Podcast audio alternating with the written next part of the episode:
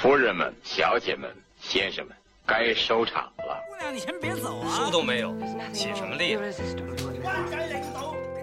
跟一帮小子在山上打猎、喝酒、吹喇叭。我让他去道歉。他的前程似不想想把药端到母亲面前去。你什么意思？爱是世界上最重要的事情。佳姐，我尝到。一起聆听电影的香调。本节目在多平台上覆盖播出哦。大家好，欢迎收听节目。今天节目有一点不一样啊，我们终于有了对谈的嘉宾啊，欢迎胖胖老师。Uh, Hello，我知道。Hello，大家好，我是胖胖。嗯，我们今天其实是以话题向为主的。就如果不是因为找到了合适想对谈的人，这期节目我甚至想着是不录算了，觉得总要聊起来才会有意思。啊，所以我们快速进入话题吧。对，呃，我们想聊的话题是关于最近这个还挺大的一个热点，张一山主演的《鹿鼎记》开分的当天，我们是看着那个从豆瓣这个网站从没有分儿开分就是两点七。然后一路跌到两点五，现在应该是卡在这个分数上。开分是两点七嘛？我我不太记得了，因为我中间看的时候它有升到过两点八，但是马上又会又降下去了。对对，因为在它没开分的时候，我就在关注这个打星的情况，就有无数的人涌过去，因为它是一次性出八集嘛，就理论上说，很多人很可能是没看多久就打分去了，抑制不住这样一个狂潮的吐槽，就可预见的，接下来你就看见各家都在。说他雷呀，难看吧？像猴啊，等等等等，就开始攻击演员、攻击导演等等，就出现了。以及对于呃之前的几版，尤其是陈小春的那一版 TVB 的《鹿鼎记》，就开始进行了无限的怀念，导致 他们上热搜了。这个这个事情我跟你说一下，因为这个跟我工作相关，我正好就是看了这个剧的监控，就是它首播的监控。然后它这个剧呢，就是。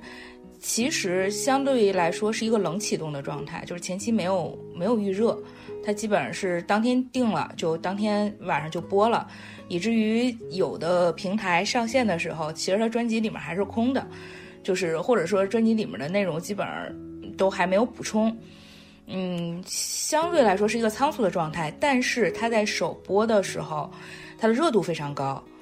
就是可见，第一个是这个 IP 的国民性非常高，再一个这个主演的国民度也非常高，所以大家其实对于他来说，就是对于这个项目来说，可能他前期定档预热是一个冷启动，大家没有更多的关注，但他开播了以后，所有人可能抱着好奇，可能抱着呃各种各样的心态，他都会来看一眼。然后咱们说的这个，就是所谓的这个豆瓣二点。二点六也好，二点七也好，二点八也好，不重要。就是这个这个评分，并不是说它出分以后才开始变成这样的，而是说它从开播的一个小时之内，就迅速的，其实非常快，大差不多开播五分钟到十分钟，就负面评论就已经出来了。然后，嗯，包括不限于吼里吼气，啊，包括不限于嗯。BGM 太跳，就是背景音乐太跳脱，呃，演技太浮夸，然后魔改是魔改删减，剧情太快不连贯，然后呃，甚至有人说配音不好，那其实其实是原因，我觉得是原因，开始大大面积的，就是大规模的开始在怀念老版，嗯，怀念老版里。比较突出的两版，一个是陈小春版，一个是周星驰版。其实周星驰版提及的人也很多，然后但是陈小春版基本上还是一个主流版本，包括后期第二天开始各种营销号啊，呃，个人大号啊，都开始其实一直是在走这个怀旧的风。呃，这刚好是两个方向，我觉得一个呢是因为。呃，就周星驰这一版，我们可能等会儿会细聊一下，就是说他的这套表演风格其实奠定了之后好多版本的一些细节。但是呢，陈小春的这个 TVB 版，其实我觉得应该是它重播率非常高，就导致好多不同年纪的人都应该是在寒暑假，就大家还看电视剧的时候，看看电视机的时候，就打开电视老看见这个版本。就导致它的存在感其实比其他各版都强。比如说，我觉得应该梁朝伟那一版是没在电视台上放过的，他就是刚好他卡在了一个大家如果要特意怀旧才会看这一版。然后近年这一版当中有一版是韩栋的那个，对，二零一七年吧，他播过了，他被提及了，有段时间也有人聊，然后他过去了，他是这个状态。然后至于说到梁朝伟跟刘德华那个版本为什么没有播，我觉得嗯。两种可能吧，一种可能是版权不不清晰、不明确，还有一种可能就是因为它确实太早了。嗯，对。呃，无论是制作也好，还是它的审美也好，就是跟现在的观众脱离的太久了。对，严重的画面不好看，特别是女性角色，这是被怀旧的时候经常提及的一个事情。就是韦小宝的老婆们颜值这版是平均最低。呃，虽然这样说不太好啊，物化女性，但是如果是看这个题材都知道，看点其实有一部分就是来自于女性角色和那一对主仆，对吧？小宝和康熙，这个是大家会宣传这个剧的时候，通常都会拿这个点来做。就这一次又找了哪些人来演，这个也是一个很有意思的事儿。嗯，但这个这个好像就说的有点远了，就是反正我们就说现在有有现在有这一些不同的版本，周星驰这版跟陈小春这版都有很大的改动。但是他们的改动，就我觉得咱们后面也可以细说，就是他们的改动之所以被观众接受，我觉得咱们后面可以细聊。我觉得那我们还是回到这一版，就是首先说一下具体的感受，就是我们分别说，就是你看到这个剧，你的最大的感受是什么？看了这个，就张一山最大的感受就是我，嗯，我这个之前我也在社交媒体上也发过，就是我说我我给了导演、主创、演员。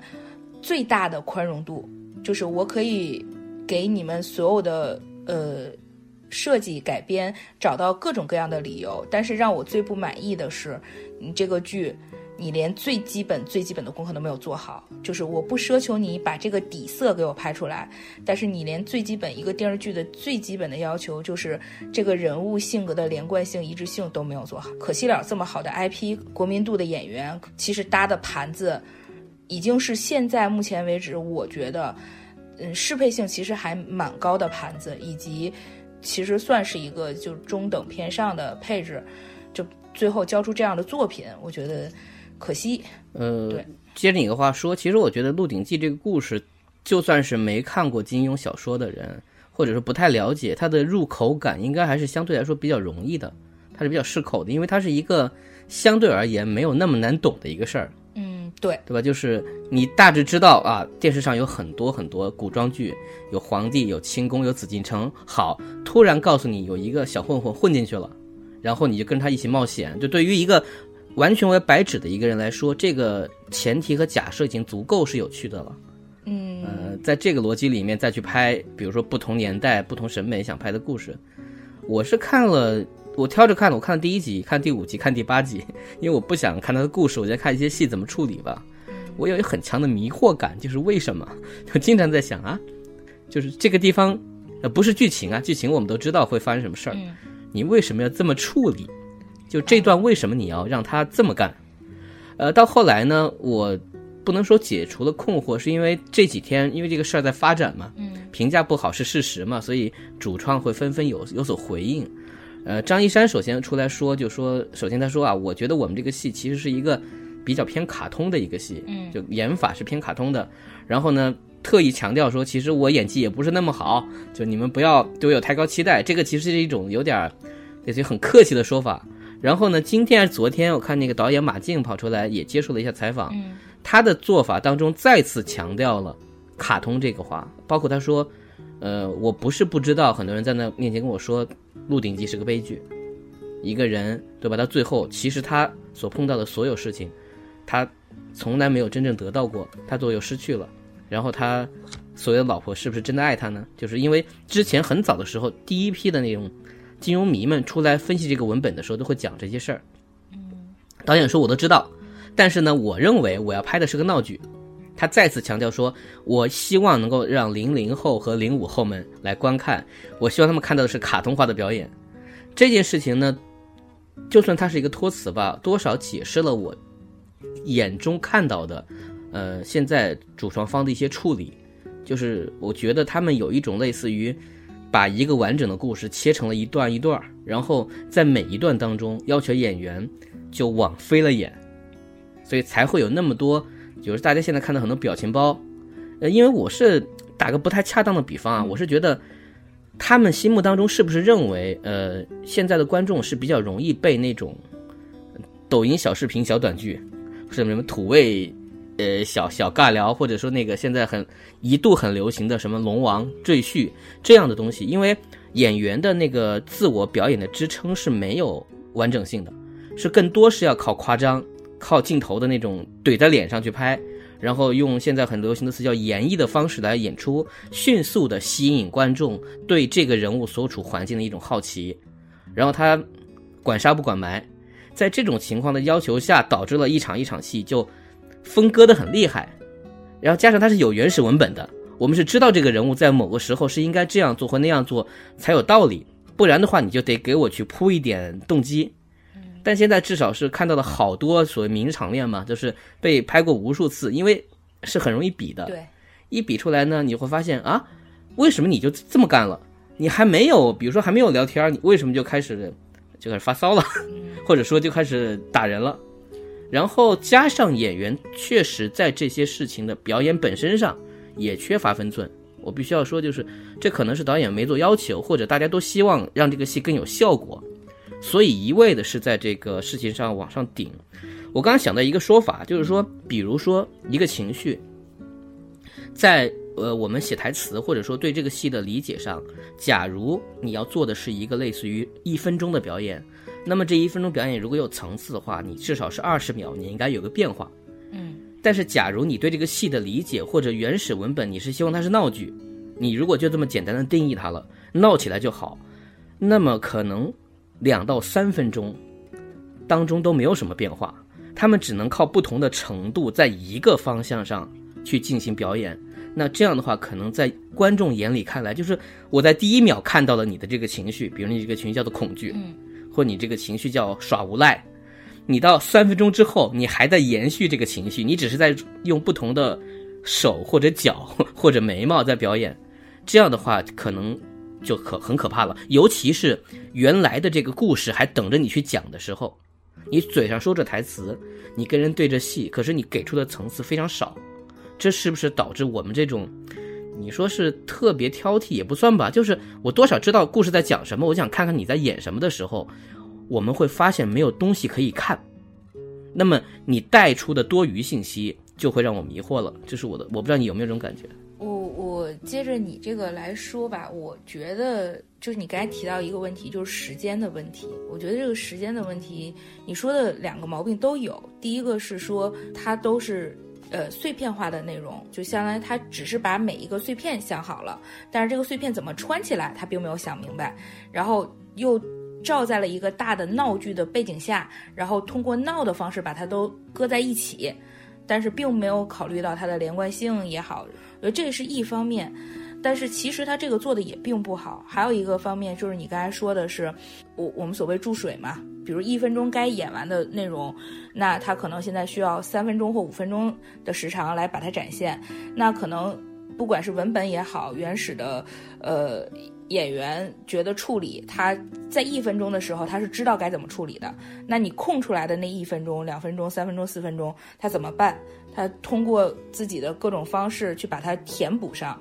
那这个时候他自己填补的内容，就是你相当于你自己要创造出，比如说呃两到三分钟的内容。那他的这个创造水平跟原著、跟编剧原本的就是那个创造水平能否一致，就是没有办法保证嘛。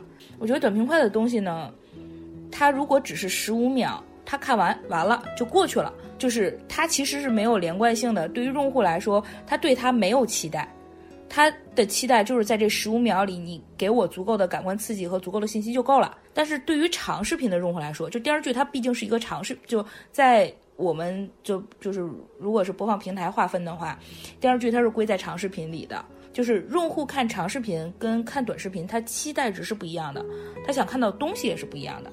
电视剧首先它得是个剧，首先是你得先有基本的演技基础，纯靠剧情去推动的，或者他的演技非常浮夸的那些，那个在十五秒的视频里大家是认可的。但是你把它变成了一个四十分钟的剧，观众就就不太行了。作为一个演员演技的那个阈值。不管是高也好，低也好，反正他是不在那个舒适区范围内的，所以他可能看起来会觉得不太舒服。这个剧里如果只有一个演员，他表演是飞的，那是这个演员的问题；如果这一部戏所有人的状态、演技都是飞的，那一定不是每一个演员的问题，那一定是这个剧的统筹出了问题。我觉得可能就是导演的锅吧。导演希望他们就演成这样，而且所有人都给我演成这样。你们至少在这个戏里面，大家的那那个风格是一致的。虽然这个风格可能不好，但至少大家的风格都是一致。你看，除了张一山演技飞，所有人演技都飞啊。唐艺昕演技也是飞的呀。这个可能来自于，呃，打一个比方，就是如果一个经常吃。辣东西的人，你可能已经味觉被破坏掉一个程度的时候，你可能就分不出甜度的，比如十级。嗯，不能说这个导演懂或不懂，因为他毕竟比我们拍的戏要多。但可能在某一类的戏的逻辑或者某一类戏的感知上，他分不清楚一到十级的这种就是夸张的闹剧的演法是什么样子。呃，因为我自己有一个非常直接的感觉，就是说，呃，任何的创作，任何的这种看似灵光一现的东西，它背后其实是非常坚实的工业化基础。这就是我之前也在别的节目聊过，就是比如说，为什么我们觉得在你当年也并不知道武侠剧是个什么玩意的时候，你莫名其妙看到了一些，嗯，其实说实话，TVB 的大部分场景和内地一比的话，你会发现其实非常简陋。八十年代比九十年代要好差一点，九十年代已经有很多外景了，七十年代其实更差，大家都是站在一个破房子前面演。但有些东西你会发现他们是极其自信，并且极其有分寸的。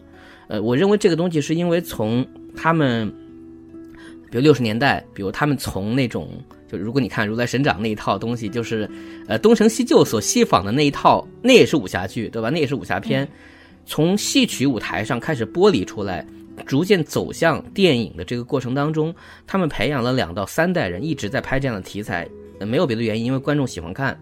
所以到了八九十年代，他们积累了非常强大的一这帮人，不仅只是演员、导演、摄影，甚至可能包括美术，包括比如说场务，包括梳头的人，包括茶水，他们都非常的专业，知道他们所描绘的这个从来没有存在过的世界大体是什么样子的。因为金庸的文本只是提供了一个方向，不光金庸了，梁羽生对吧？就是说古龙、卧卧龙生，他们有一种方法是可以把所有的故事拍得像一个调子，那也是因为他们自己在很长的时间内练出了一种状态。那么我说回来，就是说，那么存在于导演这里，他就会知道一件事儿：，假如我要往一个方向去改，那我也知道改到什么程度，这个成色的那个阀门在哪儿，或者说这个尺度在哪儿。所以，每当演员好或不好，好或不好，我觉得这个事儿是见仁见智。但是往前走多少这件事情，他们是能感知到的。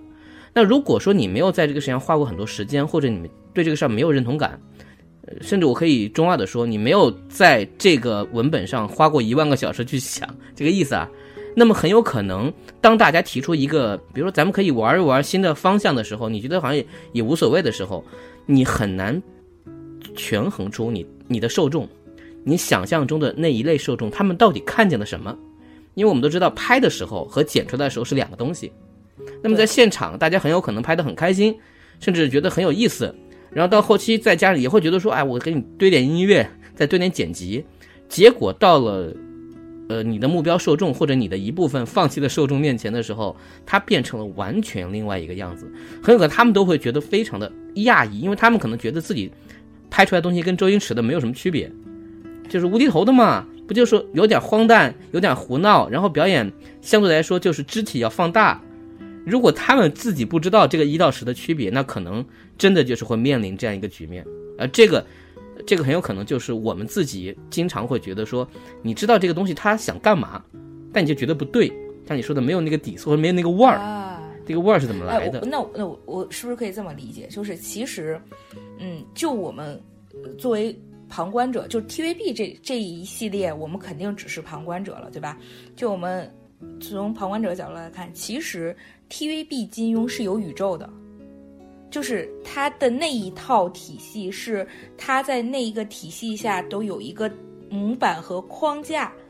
的情况下，就大家知道大体大差不差，它差不多是那个样子。有一个想象的共同体。对，就是其实你出来就会是这个样子。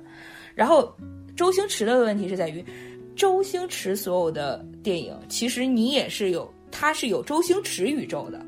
他这个不是他从他的表演和他对于喜剧的理解带出了一个新的东西。大陆的武侠，只有张纪中的那一系列可以勉强算宇宙。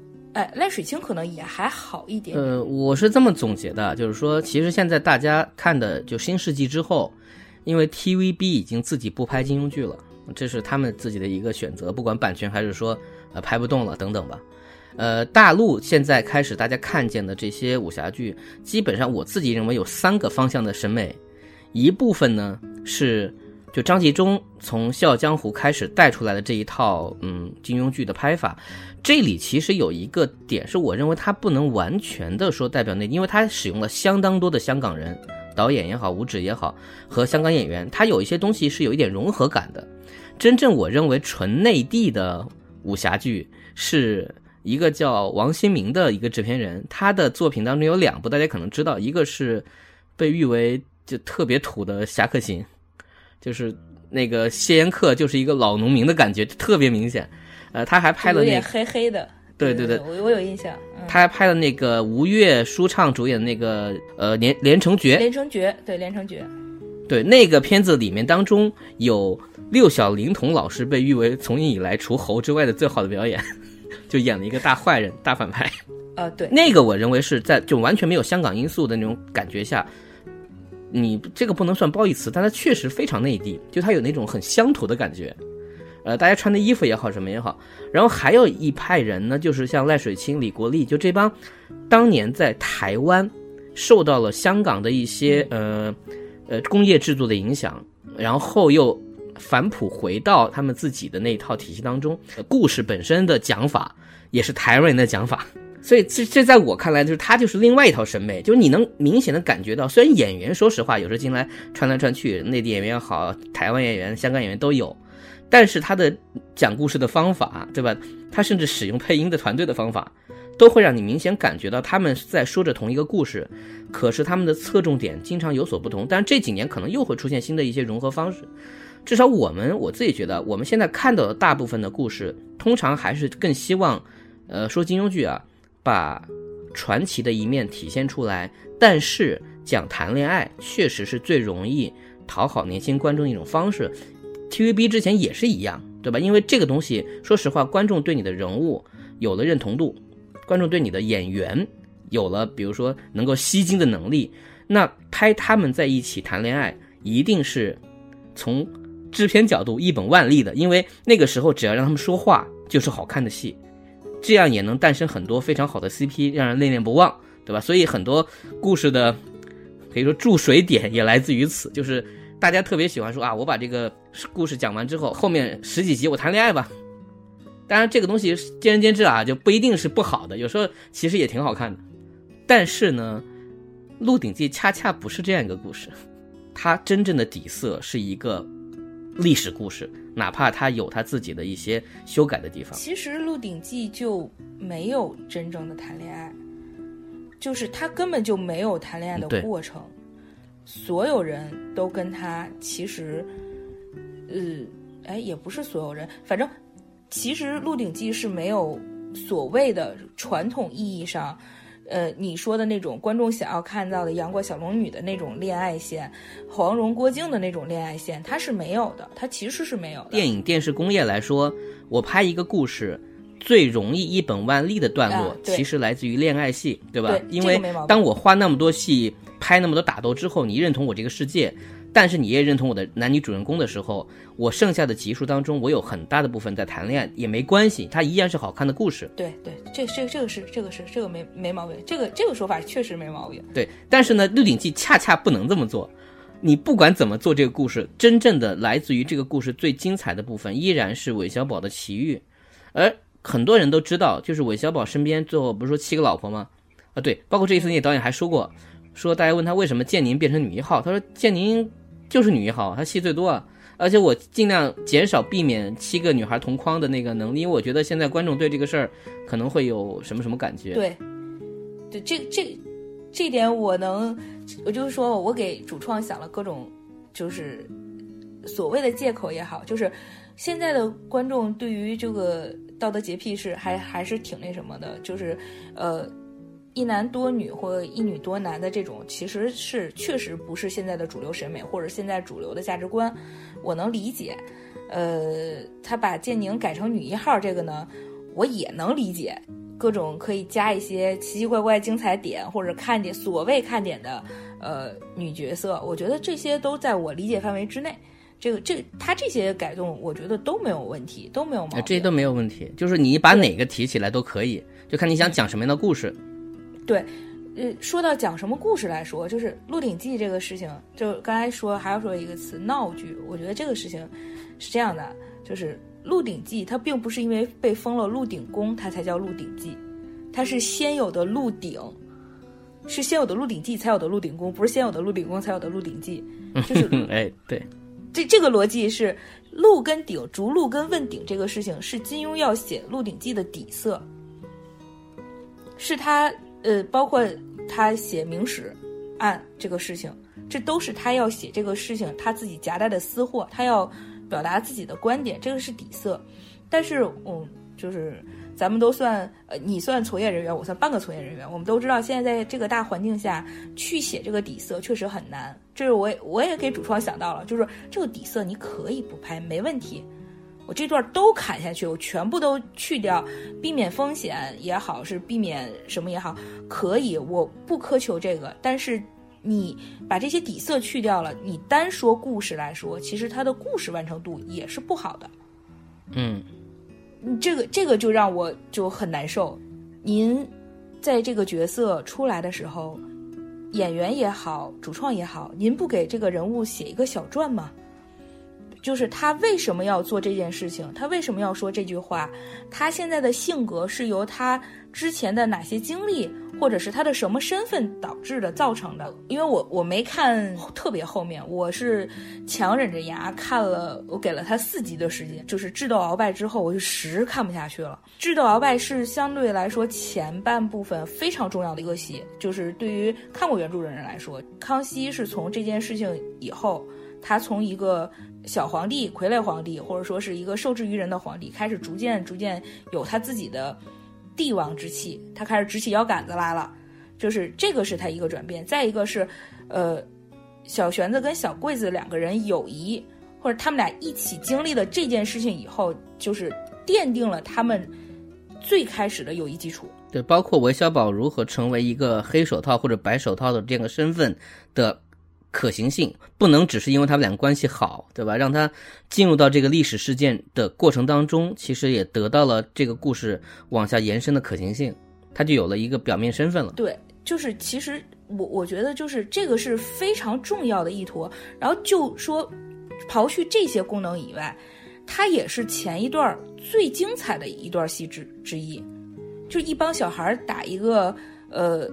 满洲第一勇士，他其实这个冲突也是有的，就一帮小毛头孩子们练了几个月布库的小孩儿去打一个满洲第一勇士，怎么样以弱胜强？然后多虽然这是个多欺少，但是也是一个弱胜强的这么一个过程，就是这个是一个非常精彩的一坨子，他拍的简直就是一塌糊涂。然后鳌拜的这个人物性格也是，前一秒还能跟着皇上呃。就是指着皇上鼻子吹吹胡子瞪眼睛，后一秒韦小宝一出来就怂的就怂的一压痞，就跟换了一个人一样。我觉得这个首先他自己，你鳌拜到底是一个人什么人物性格？你在这一场戏里，你的性格能不变得这么快吗？建宁也是，建宁他一出来就是那个那个状态，就是是小疯丫头。但其实，在原著小说里，建宁之所以敢这么玩，是因为他是这个皇宫里最受宠的人。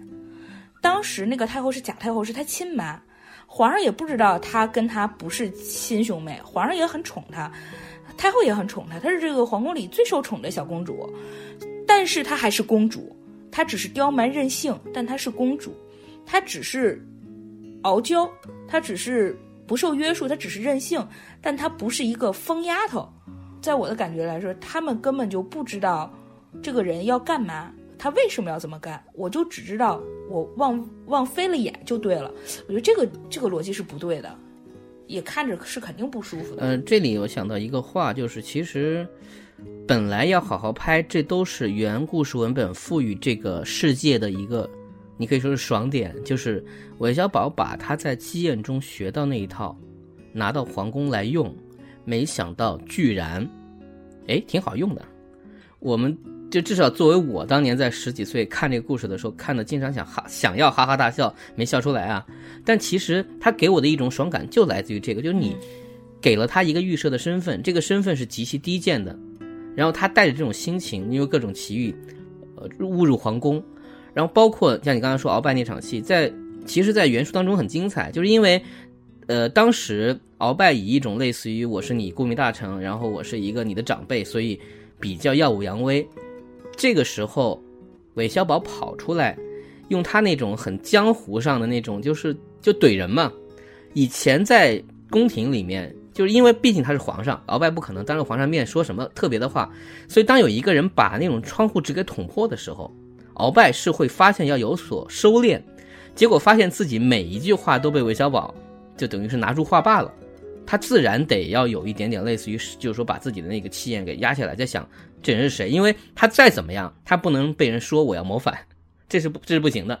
所以你当时看这个文本的时候，你会发现韦小宝的那一套东西居然可以帮康熙出气，对，可以让鳌拜哑口无言。虽然那时候还没打，所以这一整套铺垫会让你对这两个世界的那种交错感，由一个小孩子把他强行拧在一起的时候，居然如此天衣无缝。虽然这是作家编出来的，可是你又觉得你认同这种可能性，就是大人物在一个说实话的小人物面前，居然被怼的没有话说，你当然会觉得很开心了。可是，在这个剧里面，他他只做了结果，他不做起点和中间的，他只告诉你，哎，韦小宝很厉害，然后就把鳌拜就，我记得好像是他喊了一句，哎呀，他要谋反了。这这才叫不讲道理嘛！这三个人都没有把他们的自己的那个个性和他那个身份所创造出来，因为鳌拜的那个前居后宫或者前宫后居都无所谓，你只要告诉我他是在什么样的逻辑下，因为什么样的原因而变成了这个样子，这个故事就是好看的。就这这场戏的故事，呃，可是没有，他没有这些东西，他只是告诉你，本来这场戏就是要做，他突然怂了，然后小桂子突然牛逼了，然后康熙很高兴，然后我们就按这个方式来演吧。这是让人觉得很，这就是看的时候一定很迷惑。就为什么？假如我不知道原著，我知道原著我都很迷惑。对，就是其实我觉得这就是就是没用心，或者是说，就不管你怎么解释，你这个东西都没有办法解释清楚的事情，就是在于，其实原著里写的非常的明白，就是鳌拜他只是口气冲，他只是。他感觉自以为感觉是我，我现在说什么算什么，我就是要苏克萨哈死，哎，是叫苏克萨哈吧？对对，我就是要他死。然后我现在是逼着你来下这个决定让他死，但不是我下这个决定死，就是不可能打你，我还是臣子啊。你是皇帝，他的每一句话是皇上，你必须下这个令去怎么怎么样。他虽然语气是颐指气使的，但你还是皇帝。我作为臣子，我是在跟皇帝在说话，他语气不好，以及被韦小宝抓住了，说他你为什么在皇上面前伸拳头？就是你你手已经伸得这么直了，你是不是要谋反？以及要不要杀苏克萨哈是皇上说了算。他乐意杀就杀，他不乐意杀，他可以不杀，就相当于他直接把这个话瓣攥住了，就是你不能替皇上做决定。他现在所有抓的，这是都是原文里面有的东西，但其实他演是根本就没有演出来，就是我觉得导演就根本没有给给演员说明白，就是他这一场戏的主要动机是什么，你的任务是什么，然后你要把哪块演出来。这个这个任务对于这个剧情是有什么推动？对于这个人物是有什么推动？就全都没有，所以这就是我觉得失望的点。我就觉得，嗯，其实你就好好的按原著拍，你把原著读透了，金庸写的都，老爷子写的非常明白，就是。而且之前前人也人也都拍过，就是，所以我一直很怀疑，就是像现在的这些，他们想做这个 IP 的好多人，是不是没有看原著，或者看了，他们也不会认真看，他们更多的，因为这是我的一个观察，就是，就是周星驰的《鹿鼎记》之后，有无数的人是按照这一版。在做他们的改动，而不是从原文本。呃，因为这个效果太明确了。因为比如说，呃，王晶拍了那个《鹿鼎记》和《神龙教》两部电影版，然后王晶自己做了小宝和康熙。你可以看好多好多人物在做这个的时候，都或多或少在靠近这版的一些处理。因为这版这些处理有些处理确实挺高效的，而且还是有点意思。他又脱离了原著的一些设计，但又讲得很明白。最有趣的地方，我这其实是我刚才我自己全部回顾了一遍，我发现一个非常有意思的地方，分享一下。就是大家都会说韦小宝这个人物虽然这样那样，但他很讲义气。那我们如果给他写人物小传的话，我们想一想，韦小宝的义气是从韦小宝的义气的认同感是从哪里来的？他他为什么认为人应该讲义气？这个原著里写了呀，就是他喜欢听书呀，他是他是从听书的里面，他觉得哎，这些都是英雄好汉，他们都很讲义气。那义气这个东西是我在追求的东西，对我是是至少我我要做英雄，那我要追求，那我也得讲义气，就是这是一个逻辑。所以我觉得有一个非常有趣的一个处理，我越想越觉得真的是可以当做一个预言感的标志性的东西。就韦小宝和评书和说书这个东西，它的关系是什么？嗯韦小宝是一个特别热爱评书文化，因为作为一个小孩，那个时候他的乐趣是什么，对吧？他在妓院长大的一个人，除了做事儿之外，赌钱之外，他最喜欢的就是去听书。所以对于这个元素而言，和韦小宝的这个关系有很大的程度，他可以说是塑造了韦小宝的一段对江湖的想象。就因为在此之前，他是没有见过什么江湖人的，虽然可能剧院里面是有的，所以呢，周星驰这一版，大家都会记得他戴着虎头帽，在那个高高的那个台阶上，不台阶，那个呃椅子和凳子搭成的一个一个很高的台子上，高到不合理了，对吧？给人说书，说的是陈近南的故事，而且表现为他见过陈近南，嗯他和陈近南关系挺好的，就是吹牛嘛。然后被人质疑，他还要说一些类似于怼回去的话。这个设计本身是荒诞的，但这个设计本身是从人物出发的，说他对这个时代是充满想象的，嗯、他对这个世界充满想象的，而且因为这个故事是把毛十八和陈近南合在一块儿了，所以马上出现陈近南就是有了一定的这个故事的连贯性。那么从这一点开始，我们会发现，呃，往前倒，呃，梁朝伟那一版说书是个正常的一个元素，他要去听的什么好像是，呃，呃《三国演义》，嗯。而且因为没钱，被人推到旁边说你不许听，他是这么一个设定，但还是有。呃，在陈小春的版本当中做了一个小改动，就是他已经听得很熟了，所以他会在说书先生旁边捣乱，捣乱到说书先生不得不给他一点钱，让他快点走，不然那我今天这个书讲不下去。一方面呢，也表现他对这个故事特别特别的喜欢和理解；一方面也会表达说，其实这个人很聪明，他能够用这个事儿来讹钱，对吧？然后到了张卫健那一版呢，虽然没有说书，但大家都会记得那一段“凉风有讯，秋雨无边”的这一段。我也不知道为什么最后会变成大家跟他一起唱诗，但我依然理解这是一种表达，对，这是一个类似于情诗一样的东西，就是其实是个词嘛。这一套东西是承接于那个周星驰版的那种自恋感。我认为，呃，在此之前的表演当中没有自恋，周星驰把这种自恋加进去了，就是他有一个极其强烈的自洽感。就这个人活在这个妓院的世界当中，他他其实不需要别的东西，没有人可怜他，我能活得很好。他把这个底色加进去了，然后他被打破了嘛。呃，在张卫健这版当中，因为张卫健个人表演风格也很突出，把这个效果就做得更，你说更中二也好，或者更更更厉害也好。韩东版的做法是这样的，就是有一个人在说书，而且说的是岳飞的故事，然后那个韦小宝呢，在那个说书先生的旁边，用自己的背做一个双簧的表演，引大家发笑。讲完了书之后呢，就被说书先生打了一下，说：“呃，你不要捣乱。”但他说没有没有，我在旁边这边演，谁来听你说书？依然跟说书有关系，而且依然你看讲的书的内容，全都是关于我们传统的那些义气也好，或者天下的那种认知，对英雄。英雄就是英雄主义嘛，他是英，他要做英雄。但是，但是张一山版本当中他讲了什么？他讲了一个我是怎么生出来的，他讲了一个。他开头说的很清楚，我不讲水浒，不讲什么，我就讲的是韦春花有一天什么怎么样，然后有个小孩想出来看一看，啪，我诞生了。我忽然发现一个问题：他们承接了评书这个形式，但他不知道评书这个形式应该承接的本身是什么，于是他把自恋放进去了，他没有放任何关于江湖、关于那些传统故事当中对义气，对吧？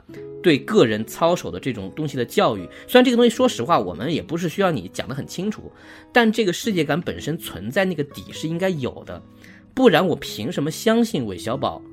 是要去做一个讲义气的人，哪怕只是口头做，因为我们知道，在原著当中，他经常是张嘴就来，就那些话嘛。他要不是会说这些话，说实话，他也早就被杀了。就因为他自己听了太多的书，他知道有些话说出来，这些人是听着是开心的，他甚至不是很理解，对吧？他说着说着说着，慢慢的懂得了关于义气、关于朋友、关于两肋插刀这些话的意义，然后他才知道这个意义背后有多大的责任，不管是对。陈近南还是对小玄子，这样才会有他后来两难的那种就真实的两难，这才是这个故事里面就非常非常值得让人动容的地方。我是觉得，因为整个片子我们刚才讲过，它不是讲什么爱情，大部分的情其实也不动人，但是至少我在这个故事里面，我是记得当陈近南死的时候，韦小宝是真的很很痛苦，甚至我记得是原著当中说过，说就这个像他父亲那样的人就这样死了。而且死的一点都不像一个英雄，对吧？因为是被那个郑克闯从后面偷袭嘛。对，就是他的这种世界的崩塌，这整个东西是连着的。我们虽然不能说啊，导演把这个评书就是讲我的诞生这件事儿改成这个样子不好，其实没有好或不好，但是我觉得能从这样一个处理看出来，他不知道重点在哪，或者他认为重点在哪的这个行为导致了很多东西的崩塌，你觉得呢？我觉得是这样，就是，嗯，他，你说他抓重点不对或怎样？我觉得他就是没想明白到底要干什么，或者说是 他就没没读懂要干什么。我我不知道你们在编剧或怎么样的时候是是呃人物的第一场是要怎么来处理或怎么样？从观众的角度来说，呃，人物出来的第一场是。定调子和定性的，就是这个人他出来的第一场，呃，王熙凤出来第一场叫先声夺人，声儿呃人还没到，声儿先来了，然后是一个放肆的大笑，然后通过别人来说说谁啊胆子这么大，大家都屏气凝神的，怎么会出来这么一个人，很张扬。很很很鲜活、很明亮的这么一个人出来，就是所有人的出场其实是给他定调子的。嗯，韦小宝他有身上有各种各样的毛病，但是他作为主角，呃，除了有主角光环以外，他本身讨喜的，或者是大家喜欢他的点是在于，嗯，他是讲义气，这个义气是从头到尾贯穿始终的，这个是大家喜欢他的原因，所以这个东西就是。就是如果说是底色的话，我觉得这是韦小宝的底色，就是他讲义气这个东西是他的底色，那也是让大家喜欢的点。所有的，嗯，也不是所有，就是你觉，我觉得现在成功的就是他们都抓住了这个点，不管通过什么方式，他把它呈现出来了。现在的问题是，新的版本里，他只把形式留下来了，内核没有抓住。他甚至只保留了撒石灰。撒石灰是这样，就是。呃，原著里撒石灰是说，证明这个人为了做出事情，就为了他达到他自己目的，他可以不择手段，什么撒石灰、投毒这种鸡鸣狗盗的事情，在他的认知里面是这些都不算是下九流的手段，都不是不好的手段。为了我的目的，我可以用这个任何的手段没有问题。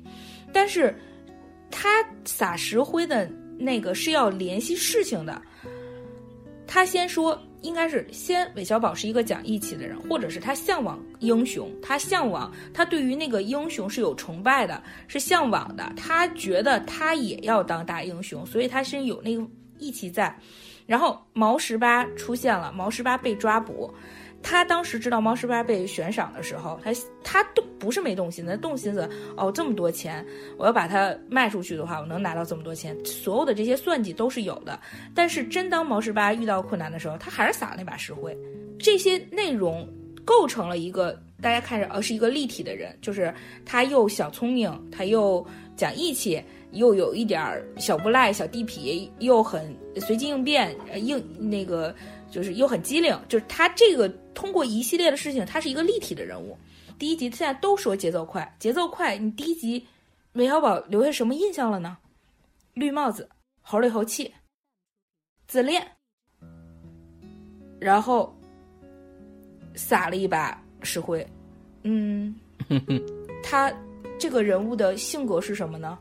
他你要给我们看的，如果是我，我是一个没看过原著的人，那你你要让我们记住这个人是什么呢？就是这个时候吸引大家看下去的不是这个人，不是这个戴着绿帽子的小男孩儿，这时候吸引大家看下去的是张一山。对，这个很。就我想看看张一山后面怎么演，我想，我想看看张一山要怎么处理，我想看看张一山后面要干什么。他而不是说我要看看这个绿帽子的小孩儿，他下一步要做什么？我要看看这个绿帽子小孩儿，哎，他他又遇到了什么事儿？我我看要他怎么解决这个事儿。嗯，我觉得这个事情就变得很奇怪。然后到后面，因为吸引我的点是张一山，到后面当我看到张一山满脸跑眉毛，当我看到张一山所有的表表演表情全部夸张化，然后处在一个。不该是他这个水平的演员贡献出来的演技作品的时候，那我就只有失望了呀。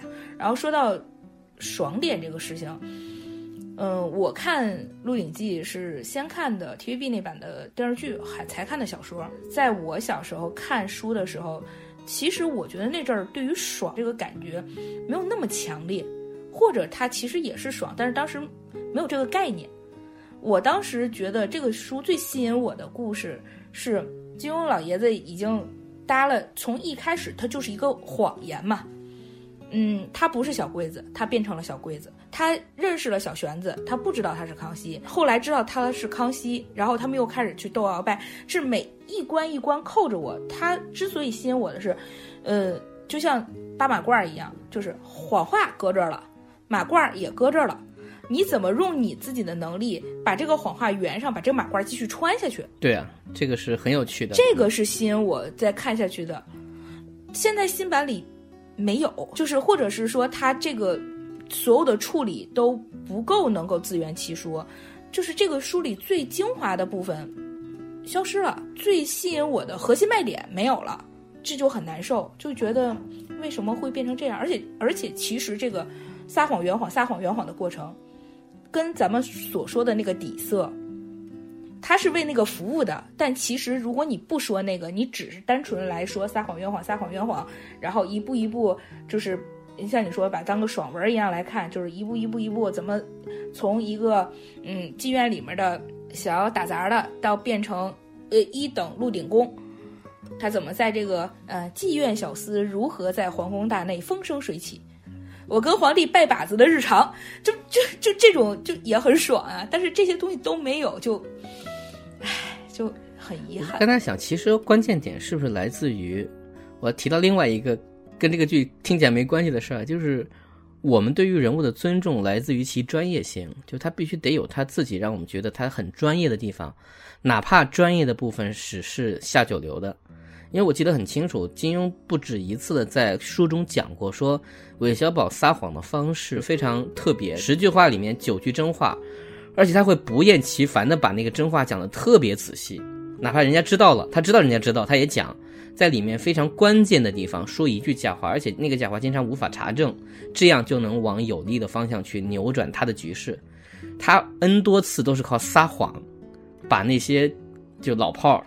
骗的就是五迷三道，对吧？人家还觉得说啊，你果然对我掏心掏肺，你给我讲这么多秘密，这一点是他赖以生存的一个方式。而且在这个他所搭建的故事里面，他也很明确的说，这个就是他从妓院学来的，并且他拿这一套用，他心里没有什么负担，经常把人卖了，内心还骂这个人傻。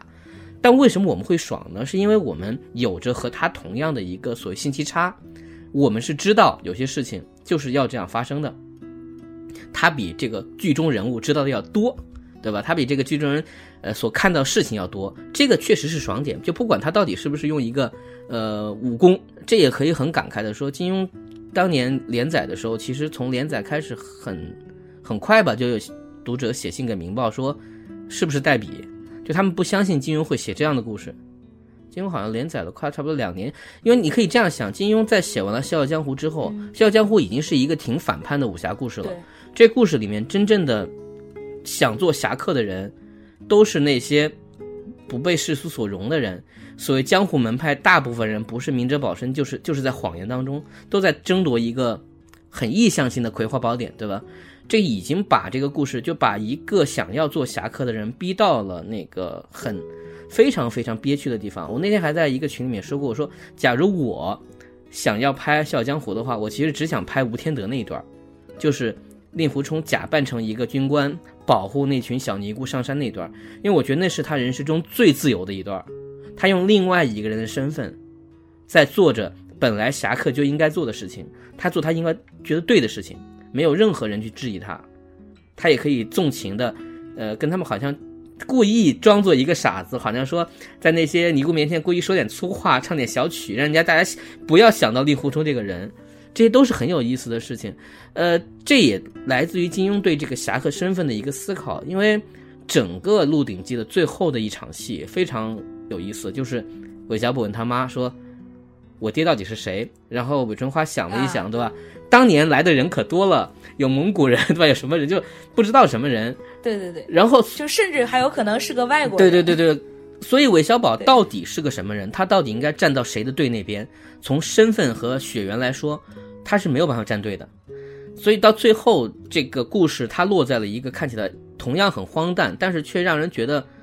就是你可以这样想，金庸对，呃，这个人的身份，对这个人的个性，对这个人最后所所得所失的思考，他把这个都反叛完了，他是个很反叛的状态写完这个故事，他还怎么回到那个侠之大者的世界？所以他只能封笔。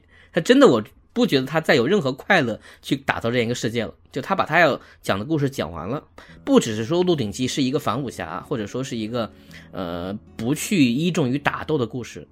是他自己在思考这个世界应该以什么样的法则去做，纯粹的善和纯粹的恶都不可能走到最后。你能看见陈近南的下场，然后包括说小玄子，呃，我觉得这个陈小春那一版做的很好，但是确实是有一点就歪掉，就是在于说康熙和韦小宝的关系，在那个 TVB 那版电视剧当中非常美好，相濡以沫，相知相守，但是在事实上其实是一一头冷汗。金庸在原本中写出了康熙的腹黑的一面，但这个腹黑的一面是是合理的，是这个世界需要的。就他如果不做到这一步，那说实话他没有办法管这个国家。你可以在这个里面表现出金庸现在对这个故事里面的一些思考。但是呢，我们把这些都扒拉开，我就说一件事儿：，嗯，韦小宝的生存智慧是来自于他自己内心深处，而不是编剧赠予的好运气。就像是你刚才讲的时候，我就在想说，嗯，每一个韦小宝的故事前面都会有很长的一段没进宫的剧情。对，不管是不是关于妓院，也关于市井吧，他怎么跟人赌钱是吧？包括怎么跟人去在聊天的时候吹嘘自己，这些都来自于他自己的人物塑造。呃，即便是像那个周星驰那版，因为时间那么短，他是进宫真的很快，他都做了一场戏。我当年看只是觉得他是为了低俗而低俗，就是吴君如出场去治疗一个病人，呃，缩阳，然后韦小宝过去看这场戏本身对于这个故事是原创的，而且没有任何意义，他只是说他符合当时那个立春院那个环境。我现在回头想，他无非还是在强调一件事儿，就是专业性。就我我就强词夺理说，你会尊重这个人，他在这个地方生活了这么久，他能过得好，一定有他的本事。我用各种方法，包括强调他，呃，韦春花那个改成他姐姐了，过得这样相对风生水起。韦小宝在说书漏洞百出，被人怼了之后，他能面不改色的怼回去，这都是他的生存智慧。这些东西你如果不立住，你就没有办法在后面皇宫他做的那么干那么漂亮，让人信服说这个是来自于这个人自己的能力，而不是说，呃，皇宫里全是傻子看不出来。嗯，这才是这个故事我觉得崩掉的原因之一，就是前二十五分钟做完了，其他剧集可能四五集讲的事儿，那我就完全不了解这个人，对吧？我是完全是跟着，就懵懵懵的跟着这个毛十八，咵一下就碰见海大富，咵一下进攻，然后因为运气好，小桂子死了，就根本都不用解释说到底怎么去编那个小柜子，怎么换成小玄子，怎么碰见这些事儿，就只讲他自己内心深处如何看待我此时此刻这个遭遭遇，都没心情讲，你不知道怎么想的，反正很快就变成风生水起了。那么观众到底在看什么呢？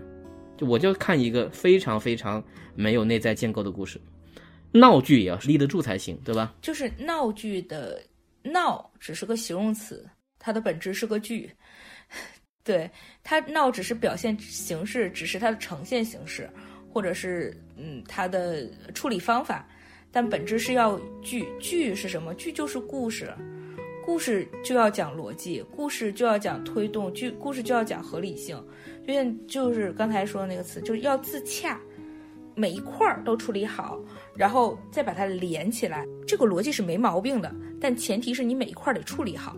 像周星驰他们特别擅长，王晶其实也很擅长。不管这个框架有多荒诞，我告诉你，这个框架搭成了。呃，哎，是哪个版本说是那个鳌拜跟陈近南在皇宫里打架来着？哦，那个是韩栋版。开场就是刺杀那个鳌拜，然后张伟健版是在街上刺杀。这两个版本其实故事的开场选择是一样的，就是陈近南和鳌拜要友谊对决。对，就不管先不管这个这个事情有多荒诞，在在现实生活中是不可能有一个武林高手跟一个首辅大臣两个人在皇宫里打架这件事情的。任何一个古代故事里面的这个设定都是很荒诞的，但不重要。我现在告诉你，他们俩在这儿相遇了。那在这个场景下，他们两个人的所作所为、所言所行，要符合他们两个人的身份和他们两个人的立场，以及他们俩的所有行动是要为下一步剧情或这个人的人物性格做服务的。至少在这一场里，他是自洽的。对。观众就能接受，观众其实是这样的，观众是能接受，就是这种你你既然给了我这个框定，我就认定这个框定就好了，因为我在看《鹿鼎记》，就是如果这种不合理的场景放在康熙王朝肯定不行，但是如果放在《鹿鼎记》就 OK，就是这个就是哎怎么说呢？就是呃武侠剧天生它就有。或者是用户就对它是有这种宽容度，这个框架设定好了，我只要在这个框架内自洽就好。现在的问题是，框架也没搭，或者是框架搭的，嗯，就算搭了，或者是推着走了，然后那里的自洽的部分做的也不好，所以它也没珠子也没线，它就是一盘散的，就用户真的拎不起来，他根本就也不知道他。在看什么？对，所以这确实不是零几后的问题，这就是这个故事到底要不要这么拍的问题。零几后的这个问题又是另外一个问题，就是现在的创作者眼里面的用户到底是什么样的用户？呃，这个这话仅代表我个人观点，就是我觉得很多现在的创作者他们认为的零零后、零五后、九零后用户，呃。他太把他们低质和低龄化，这这可能说的有一点点，嗯，过分，就是就，但是那个意思是这样，就是就就相当于我们在看孩子，我们觉得啊，他就是个小孩，他只能理解到想要这个程度，是现在很多创作者或者是呃创作团体认为的观众的心智，就是他们不会认为观众是能够接受。高级的内容，相对更优质的，但近两年稍微好一点，但也也依然还是有大批的人。我觉得在进步，在进步，但这个背后的逻辑，回到我最开始的那个话题，我觉得这里就是存在是否专业的问题，就是你如何分层这个事儿。我举一个最常见的场景，大家想象一下，就是假如一个孩子特别喜欢变形金刚，他很想要一个原版的变形金刚，然后他父母出国之后回来给他带了一个高达。啊，对于父母来说，你不就是要个机器人吗？他们这里面没有任何坏心，我甚至给你帮你去找了，但他们不知道他们的目标用户真正在意的是什么。这个跟高达多贵、高达好不好、变形金刚好不好，到底谁比较厉害，一点关系都没有。而且还有一个问题是，现在在于好多，就是我们会说，嗯，下沉用户是相对来说呃体量更大的用户，那他们体量大的话，那我们就希望这些用户就能希望就是给这些用户看到的东西是门槛更低，门槛更低是更易理解，但并不是说质量更低。嗯，因为我能听到无数的话，都是在说不要想那么多。你们聊什么？你们都是专业的，我们就拍个开开心心的东西看了就好。就这是很多人用来当托词，甚至会真的这么想的。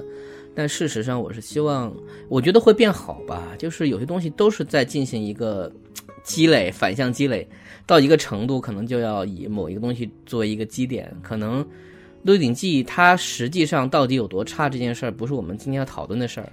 对，是它有没有机会成为一个基点，它变成一个某一种创作状态或者某一类团队的一种路径依赖，在某一个文本上，它极明显的表现出了一种反转。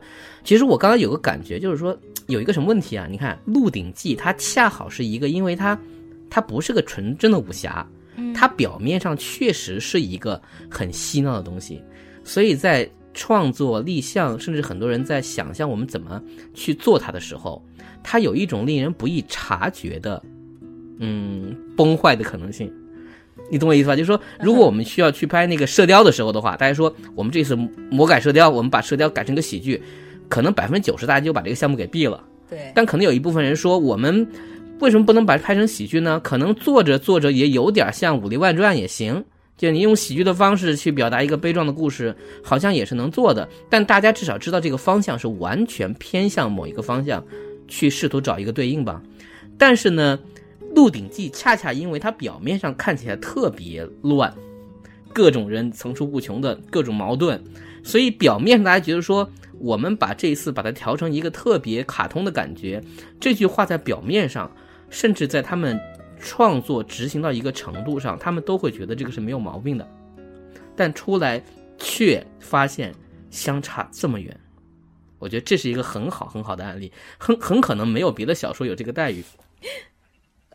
就是我我之前在说的时候，说我给主创想了所有他们呃有可能就。不是所谓的借口或托词吧，就是我是能看到主创是有动了心思的，包括呃之前我我也说了，就是张一山他的那个口音，嗯，大家认为是配音，但我觉得他是设计，就我恰恰觉得这是这是他们设计过的。第一是本身他是一个扬州小子，其实张一山在前面的台词里面，在有一些具有扬州特色的话语里，他是加了扬州口音的。不管是尾音也好，个别语句也好，他是加了扬州口音的，所以其实他是有在给这个人物做设计的，包括说他我因为我还没有看到后面的剧集，我不知道他后面的剧集是不是呃会稍微使用张一山的更贴近原声的声线。他现在的声线是我能理解是他作为一个小孩子，在前期他还是一个小小孩的时候，他希望自己的声线能更年轻。那这个办法是什么？就是。捏小嗓嘛，就稍微捏着一点。那我们都觉得我要装年轻，我可能啊稍微改一下我的声线，会显得更年轻一点。就是他就这种处理方式，他其实是用了这种处理方式，但是可能就是处理的没有那么巧妙，就是用劲儿了，但是用的有点拙，所以现在的呈现的结果是不是太好？但其实这些都是用心了，不管是导演也好，演员也好，其实他们也有在做功课。但是，就像我说的，他们的功课到底有没有在做在，嗯，该做的地方上？他们对于内容的处理是不是太过粗暴、简单和不细致了？就是他们对于内容是不是足够重视？对于这个内容本身、故事本身是不是足够重视？我觉得这个可能是是后续要探讨的。包括其实今天可能没有时间了，就是后续可能我还如果有机会，我觉得特别想聊一下，就是。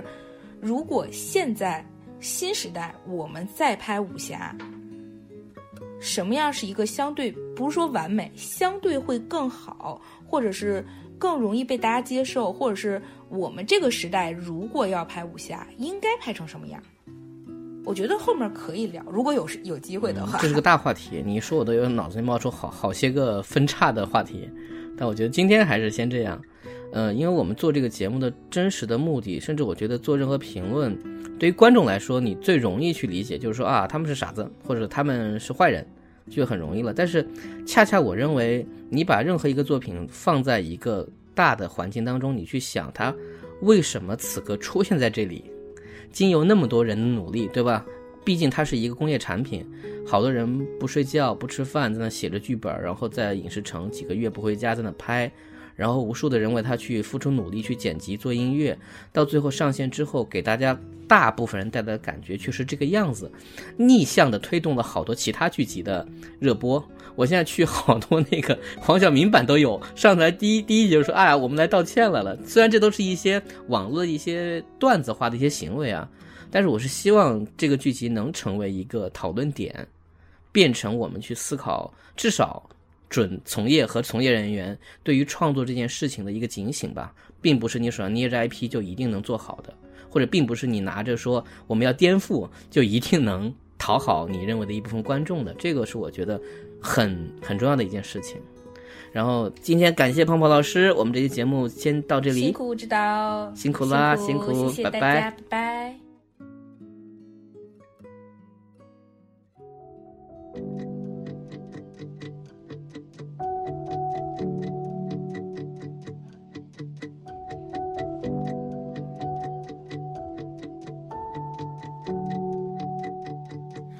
Missed your 21st birthday. I've been a bed on. Almost tried to call you. Don't know if I should. Hate to picture you half drunk, happy. Hate to think you went out without me. I'm sorry if you blame me. If I were you, I would. Thought you'd see it coming, but you never could. I still haven't heard from your family. But you said your mom always loved me. Sometimes I go blurry eyed. Small talk, and you tell me that you're on fire. Lights on, and it's black and white. I couldn't stay forever. I see the look in your eye, and I'm biting my tongue.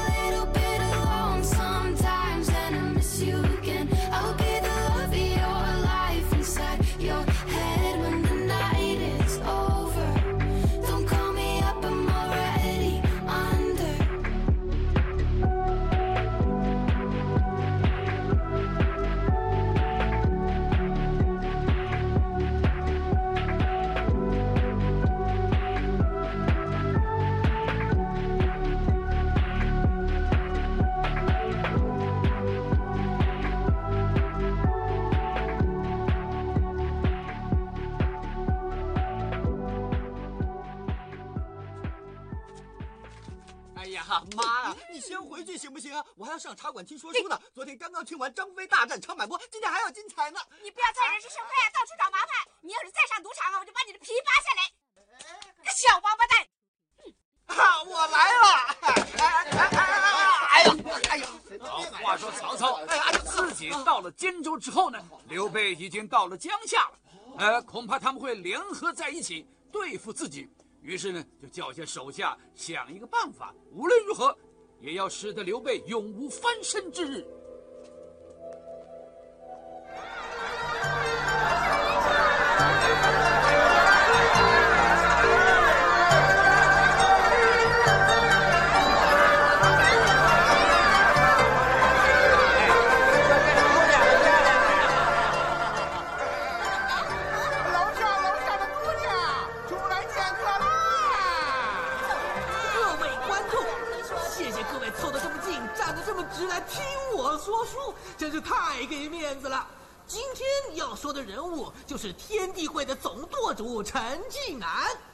有所谓平生不见陈近南，变成英雄也枉然。他身高八尺，腰围也是八尺。哇，那岂不是四方？四方就四方，真是一样米一样百样人，八角形的都有。我告诉你，他武功的名堂呢，称之为九天十地菩萨摇头啪啪，霹雳金光雷电掌，一掌打出，方圆百里之内。不论人畜、虾蟹、跳蚤，全部都化成了飞灰了。哎，不过这个人心中不定，飘忽无踪。但是我在机缘巧合之下，就曾经见过他半面。哎，要么就见过，要么就没见过，哪有只会见半面的？因为他就是遮了半边面嘛，傻瓜。你没听过“犹抱琵琶半遮面”吗？你真没读过书啊，笨猪！啊！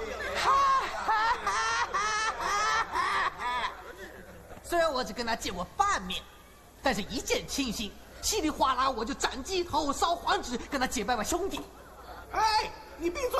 你这个小王八蛋胡诌什么？害得他们都不着急了。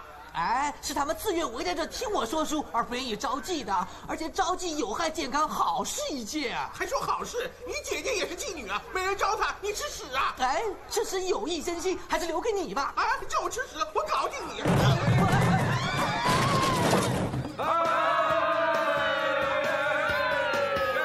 让我唱几句，让你们解解馋，好不好？好。风有星秋。月无边，亏我思交的情绪，好别度日如年。虽然我不是玉树临风萧洒倜，倘但我有广阔的胸襟加强健的臂弯。待会儿见。上回说到，穆英穆王爷追随明太祖朱元璋南征北战。立下无数的汗马功劳，你身为大阵呐！穆王爷大阵所到之处，蒙古鞑子闻风丧胆，纷纷弃城逃遁。嗯，穆王爷率领十万大军，直捣云南，直捣云南不毛之地啊，追杀蒙古鞑子皇帝。哎，哇，开水啊！你当心点吧，小宝。哎呀，你真是的，没有钱又想听人家说书，你好好的坐着嘛你。我来说还好一点，穆王爷同脚渡江渡了三天了，还没说完。谢了谢了谢了，谢谢各位，谢了谢了。小宝，坐下来，叫坐下，叫你坐下来，坐下来吧。坐下坐下，好，坐就坐吧。哎，那接下来呢？想当初，金宋交兵，金邦四太子完颜氏金兀术带领雄兵四十万，是屡犯中原，与大宋岳飞岳元帅会兵于诛仙阵。那金兀术，